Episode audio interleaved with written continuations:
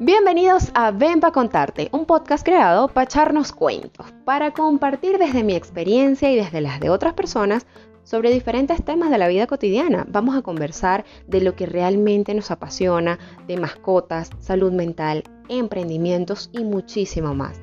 Por supuesto, no hay verdades absolutas, pero sí hay mucho de qué hablar. Así que ponte cómodo y ven para contarte. Las redes sociales se han convertido en canales ideales para la comunicación de las marcas. Te permiten acercarte a tu público o alejarte si no sabes orientar correctamente tu presencia digital en estas plataformas. Por eso, si eres emprendedor y quieres que tu marca o negocio haga vida en redes sociales, es importante que manejes muy bien toda la información relacionada con ellas. Ven para contarte 6 tips para tu marca en redes sociales.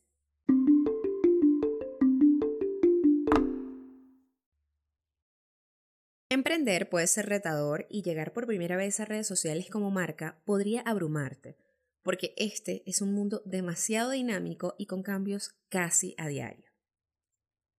Hay muchas prácticas que te ayudan a tener una presencia digital exitosa, especialmente en redes sociales. Solo debes dar con el estilo y la práctica más adecuada para ti. Tengo más de 7 años dedicándome al marketing digital y por eso quiero darte algunos tips que podrían ayudarte muchísimo a hacer un negocio exitoso en redes sociales sin morir en el intento. Toma nota, especialmente si por ahora no tienes presupuesto o no quieres contratar a una gran agencia de marketing digital que te acompañe en el proceso. O incluso, esto también puede servirte si ya trabajas con una y quieres saber un poquito más sobre el mundo digital para sacarle aún más provecho. Primero, define un arquetipo tono y lenguaje para tu marca. Esta es una premisa de marketing no solo para tus redes sociales o estrategia digital.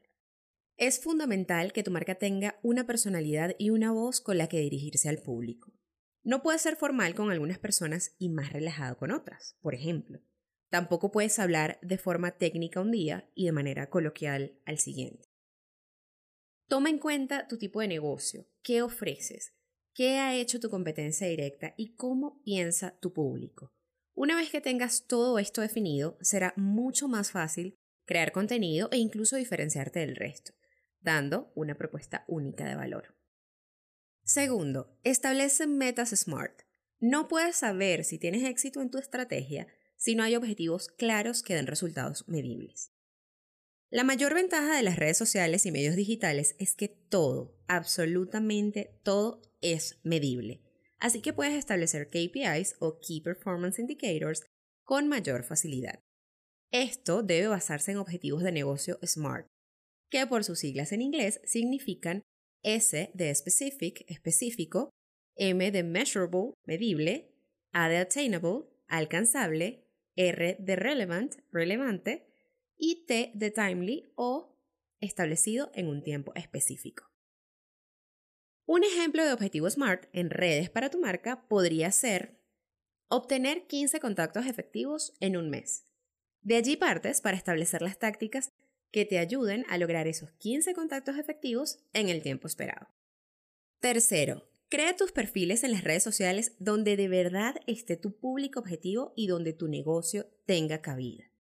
No es necesario que tu marca tenga presencia en todas las redes sociales que existen. Todo depende de tu modelo de negocio y tu público. Si tu negocio es B2B, por ejemplo, LinkedIn podría ser una buena opción de presencia digital. Incluso hay negocios que por más presencia que tengan en redes sociales, no logran llegar a su público objetivo y mucho menos logran tener conversiones, porque no es allí donde su consumidor está buscando el producto o servicio.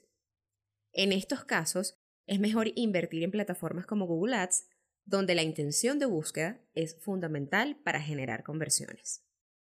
Cuarto, ten siempre diferentes alternativas de contacto y ponle atención a tu comunidad como prioridad. A través de las redes sociales puedes llegar a muchas personas, pero si al descubrirte estas personas no son bien atendidas o peor aún, ni siquiera tienen alternativas para contactarte, nunca vas a lograr conversiones relacionadas con ventas de tu producto o servicio. y mucho menos lograrás engagement y fidelización. Recuerda que el objetivo principal de las redes no es vender, eres tú quien cierra esas ventas. Las redes solo son una herramienta que puede ayudarte a despertar interés en el público y solo en casos excepcionales influyen en la decisión de compra. Quinto, planifica tu contenido quincenal o mensualmente.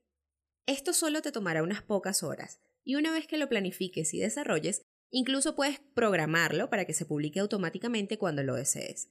Así vas a ahorrar mucho tiempo y evitas dejar tu perfil sin actividad durante días en caso de que estés ocupado y se te haga imposible publicar manualmente.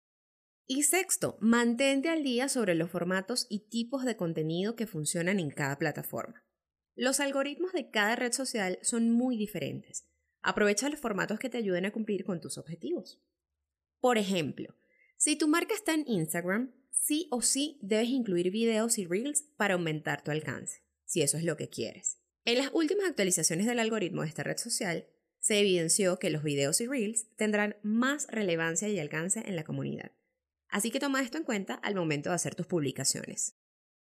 Este fue el cuarto episodio de la tercera temporada de Ven para contarte, donde por primera vez quise compartirte un poquito sobre mi experiencia en marketing digital. Si te interesa saber más al respecto o quieres solicitar mis servicios de asesoría, creación de contenido o acompañamiento digital, puedes dejarme tus dudas en Instagram y me encuentras como arroba solimarcedeno. Justo ahora estoy en el crecimiento de mi marca personal como comunicadora social y locutora para ofrecer mis servicios a quienes lo necesiten. En el link de mi biografía encontrarás el acceso directo a mi página web con el detalle de cada servicio, así que no dudes en echarte una pasadita por allá. Y si por otra parte quieres contarme tus opiniones sobre este episodio o cualquier otro, también puedes seguirme y dejarme tus opiniones en el Instagram del podcast arroba ven pa contarte. Por allá te espero con tus comentarios y aquí te espero en un próximo cuento.